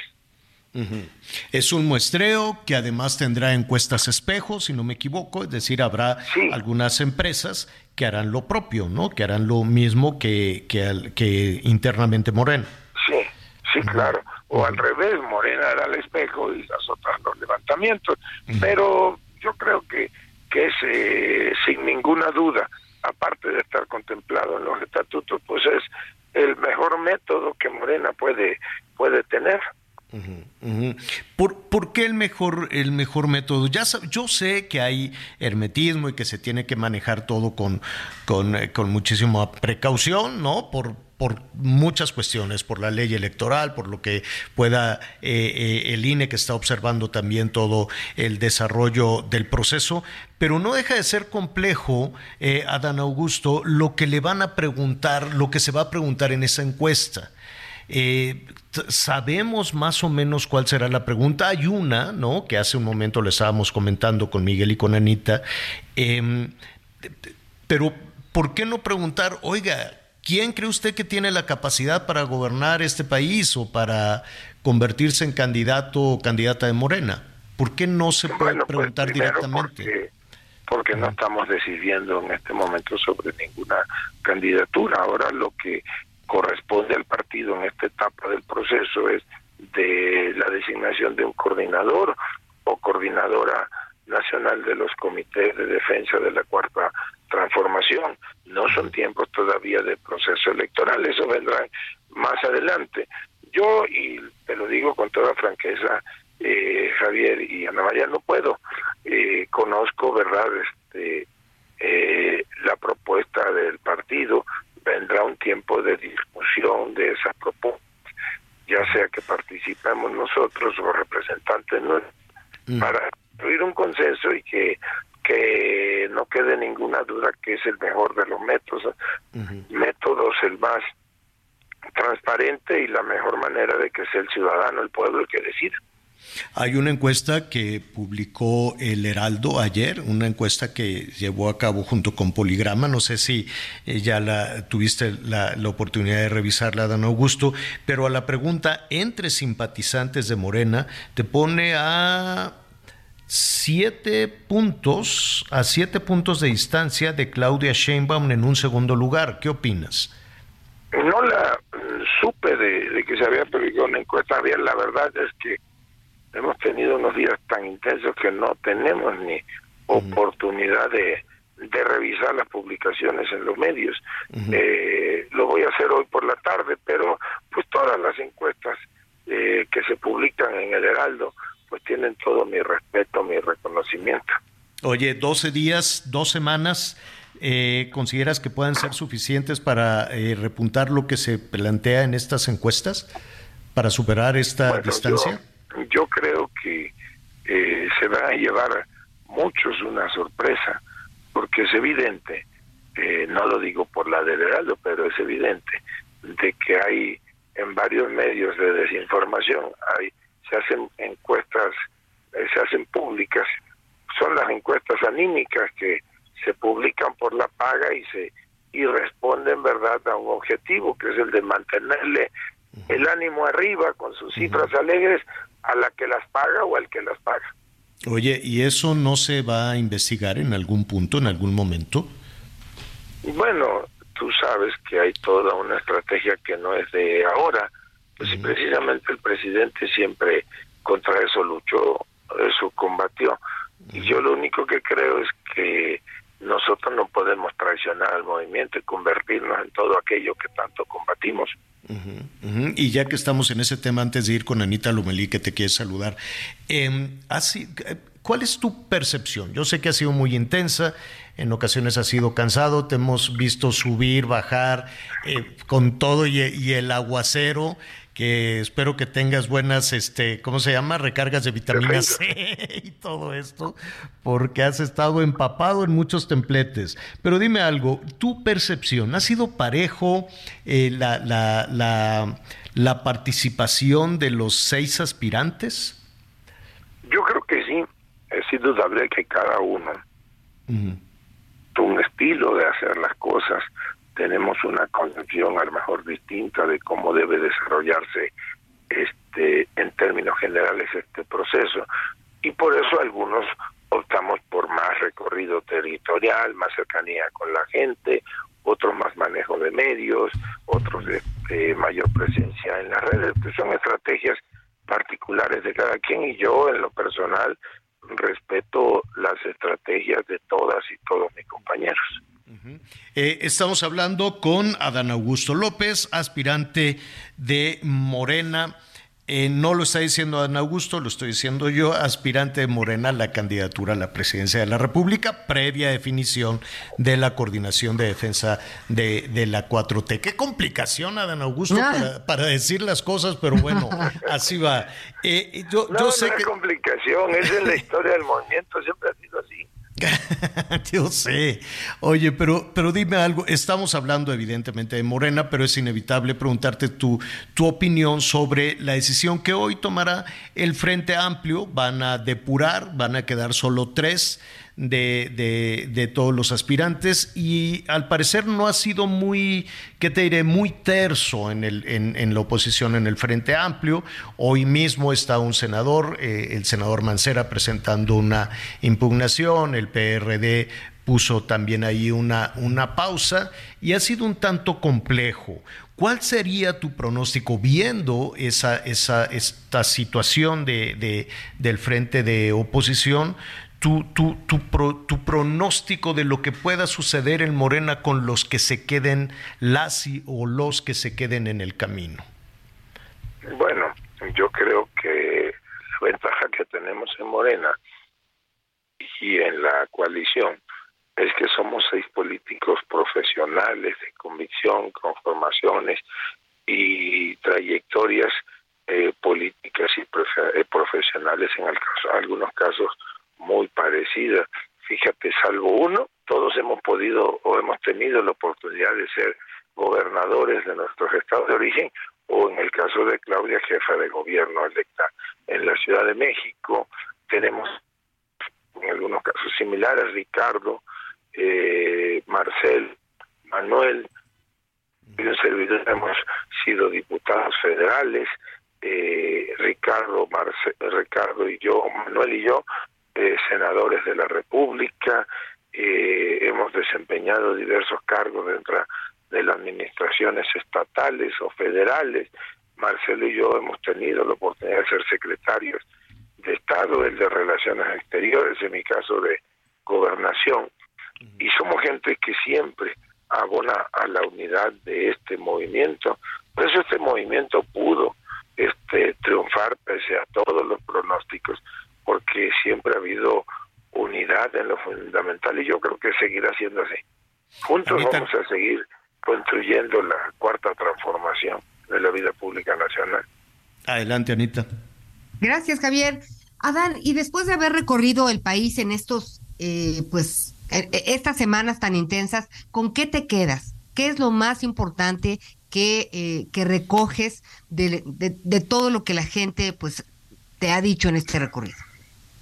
Pues yo me quedo con el compromiso, con la decisión del pueblo de México, más allá de simpatizantes y militantes de Morena, la decisión de todos, porque continúe la cuarta transformación, esta ya es irreversible, no la detiene nada, hay mucha alegría, mucha participación de todos en torno a un movimiento que representó en su momento la esperanza de un cambio y que ahora esa esperanza la está convirtiendo en una hermosa realidad.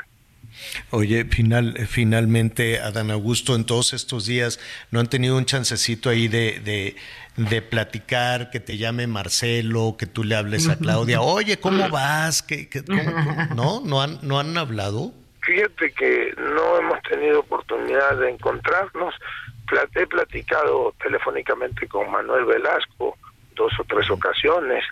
Incidí con Ricardo en un aeropuerto, nos saludamos, intercambiamos opiniones y hemos platicado telefónicamente igual dos o tres veces en mi caso, no sé este, los demás compañeros si mantienen alguna comunicación entre ellos. Doce días, doce días todavía quedan, ya esto va apretando todavía más, ¿cómo te sientes? Eh, ahora sí, tu, tu pronóstico. Yo me siento muy animado, como dicen ahora, muy a gusto, este, muy contento por la respuesta este, de la gente y comprometido a seguir construyendo o contribuyendo a, a, la, a la consolidación de la cuarta transformación. Bueno, Adán Augusto López, sé que todavía el resto del día va a ser muy intenso para ti. Te agradecemos que nos tomaras la llamada, que hicieras un, un espacio en tu agenda y estaremos muy atentos al desarrollo de los siguientes 12 días. Al contrario, muchas gracias a ustedes, al auditorio, Javier y Ana María. Les mando un abrazo con afecto. Un abrazo a todos. Gracias, un abrazo, para ti, todo tu equipo, Adán Augusto López. 12 días, ¿eh? 12 días. ¿Y dónde va a estar eh, Claudia hoy, Anita? Ayer, la, ayer la vi en el Istmo. Sí, ayer, ayer la vi en el Istmo eh, con mucha con mucha actividad. Está en la Ciudad de México, tiene una asamblea informativa a las 5 de la tarde en la alcaldía Álvaro Obregón, en el ah, Parque de la Bombilla. En Álvaro Obregón, esa es la de Elía, ¿no? La Elía Limón que quiere ser candidata a jefa de gobierno también de, Así es, que yo creo que ya después de estas dos semanas, ¿no? Ya después de que digan qué va a pasar con el coordinador tatata de la 4T, este, pues empezáramos a ver definiciones en la Ciudad de México y las nueve gubernaturas, ¿no? Exactamente. Vamos a invitar también a todos los que han levantado la mano. Uh, pues ya hay que pensar porque son como no, señor, no, no, no, vamos a poder. Pero falta un año, espérense, falta un año. Espérense, una cosa es pensar en la elección. aquí, Javier Por eso, pero la elección de septiembre es la de la presidencia de la República. Y luego, eh, esto ya en septiembre que entra, ¿no? En dos semanas, en 15 días más, ¿no? Pero luego falta un año de campaña para ir conociendo ya con más calma a todos los demás. Es decir, todo lo de la presidencia estará más o menos definido en dos semanas, ¿no? Pero lo demás, que son 20 mil cargos de elección popular, eh, ocho, son ocho gobiernos estatales, más el gobierno de la Ciudad de México, más toda la Cámara de Diputados, más toda la Cámara de Senadores, que por cierto se nos fue el tiempo, pero mañana le voy a decir el dineral, el dineral que eso nos cuesta. Entonces, vámosle haciendo sumas y restas a la hora de darle el voto hay que ver si tienen la capacidad y si tienen el talento todos, ¿eh? diputados, senadores, presidentas municipales, hasta, bueno, hasta el cabildo, todo se va a, este, a elegir, además de lo que ya en dos semanas, eso va a estar ya mucho más claro, ¿no? En dos semanas ya queda mucho más asentado todo el tema hacia la presidencia de la República. La buena es la que sigue. La buena, digo, las dos son buenas, pues no hay una buena. La compleja, la compleja es la que sigue, la conformación de la Cámara de Diputados y la Cámara de Senadores y quién va, eh, qué partido va a tener el control en las presidencias municipales y qué tan blindadas están las presidencias municipales. Del plan C del presidente, del plan C electoral que dijo el presidente López Obrador. Ah, me batearon el plan A en el Congreso, me batearon mi plan B en la Suprema Corte. Recuerden, el plan C es que para el 2024 debemos de tener la mayoría absoluta en la Cámara de Diputados y en el Senado de la República, porque si tenemos la mayoría absoluta, podemos aprobar todas las leyes que queremos y podemos modificar todos los artículos de la Constitución que se necesita. Entonces, deben de votar por todos los candidatos y por todos los este todos los candidatos de la alianza y todos los candidatos que se le digan. Entonces, por supuesto que esa es de suma importancia. Pues eso está muy bien, pero parece que es gratis. Y no, no, no, es gratis, es bien caro. Ayer el INE, no que ya le iban a recortar el presupuesto y que estaba carísimo y que la mano del muerto, pues nada, está. ¿Quieres que te diga la, quieres que te diga cuál es la cifra entre el 2021 y el 2024, Javier? ¿Cuál mm. es la diferencia de la elección de bueno, la del 2018 para comparar las elecciones las elecciones federales. Fíjate, en el 2018 el INE se gastó en el proceso electoral en el 2018 en donde ganó el presidente López Obrador 21.394 millones de pesos. Para este proceso electoral, el Instituto Nacional Electoral está solicitando 23.757 millones de pesos. Ojo, solo para el proceso electoral. No se está contemplando el gasto del INE ni las prerrogativas para los partidos. Considerando el gasto del INE y las prerrogativas para los partidos, estaríamos hablando de 34 mil millones de pesos, señor. Nos va a salir mucho más la manga del muerto que nos va a salir más barato y de que va a ser un INE mucho más económico, ¿eh? No es cierto. escuchándote, mañana, mañana, porque ya se nos va eh, el tiempo de mañana, le voy a sacar las cuentas, pero suponiendo que todos saliéramos a votar, cada voto nos saldría más o menos en 362 pesos, suponiendo que todos votaran, porque con el abstencionismo, pues cada voto se hace más caro. A eso súmele los acarreados, la entrega de dinero, la compra de votos. O sea, las elecciones son carísimas. Por eso lo vamos a, a retomar mañana, porque tenemos unos minutitos rápidamente para algunos comentarios. Anita. Bueno, pues aquí tenemos Muchas gracias por todas sus llamadas y dice, buenos días a todos, Anita Miguel Javier. Estoy verdaderamente asustada y preocupada con tantas desgracias. Cuídense mucho, que Dios los proteja. Su amiga Lolita Visconde, Ciudad de México. Gracias, Lolita. Señor de la señora La Torre, Miguel, Anita, los escucho aquí en Mérida, Yucatán, muy a gusto con su noticiero. Atentamente, Russell. Ay, Russell es un radioescucha frecuente. Gracias, Gracias. Russell. Y luego dice, por favor, Javier, no le des promoción a Peso Pluma y a Carol G. Es ah. música y letras malísimas, Juan Carlos González de Mérida. Bueno, pero hay que alegrarse un ratito. Estamos, es que las últimas horas estuvieron horribles, Juan Carlos, ¿verdad? Pero, pero te vamos a, dinos, danos tus sugerencias. Danos tus sugerencias, desde luego, con mucho gusto. Vamos contigo, Miguelón. Así es, muchas gracias. Buenos días, Anita, Miguel Javier. No hay que sufrir por el tránsito, siempre va a estar así, que los obstáculos no nos impidan disfrutar el día. Cuídense mucho de parte de Andrés Sánchez. Muchas gracias. Saludos Javier Miguel Anita desde Guaymas, Sonora, con mucho calor. Mónica Ochoa, alegren su día con esta vista. Y bueno, nos manda una vista espectacular, doña Juanita María Tenorio desde eh, St. Tower. Los abrazo a distancia. Eh, Javier, es cierto que el gobierno tiene mucho que hacer en temas de seguridad, pero ¿no crees que la sociedad también está en decadencia? Nos dice Liliana, tiene razón. La verdad es que de pronto nos preguntamos qué nos está pasando, qué nos está pasando como sociedad. Buenos días desde Guadalajara, la inseguridad a todo lo que da en Jalisco, gracias al inepto de Enrique Alfaro, solo le interesa la obra pública, es lo que deja, dice el señor Sergio. Tiene toda la razón, Enrique Alfaro, qué es lo que está haciendo. Buen día, es un descontrol total el país y el presidente sigue con su efecto avestruz y culpando a otros que se ponga a trabajar por lo que le resta, dice Luis Flores. En Coahuila sí tenemos paz. Yo le pido a los gobernadores de Morena que pregunten cómo le hace nuestro gobernador. Mi nombre es Pedro García. Buenos días, señora La Torre. No se disculpe por lo que exige. Usted es la voz de muchos mexicanos que estamos en desacuerdo con este gobierno. Por favor, no se calle. Millones de mexicanos estamos con usted, dice la señora María Elena. Muchas gracias, doña Mari.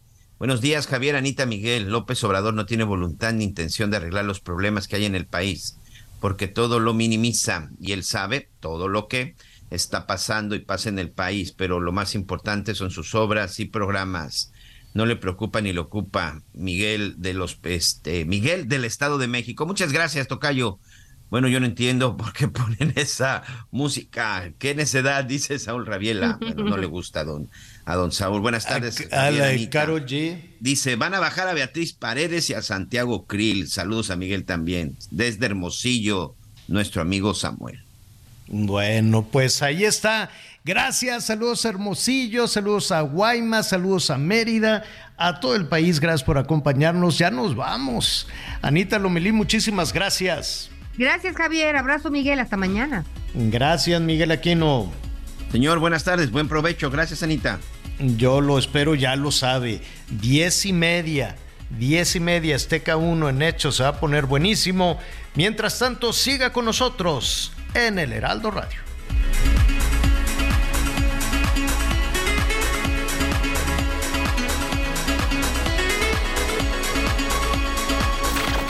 Gracias por acompañarnos en Las Noticias con Javier La Torre. Ahora sí ya estás muy bien informado.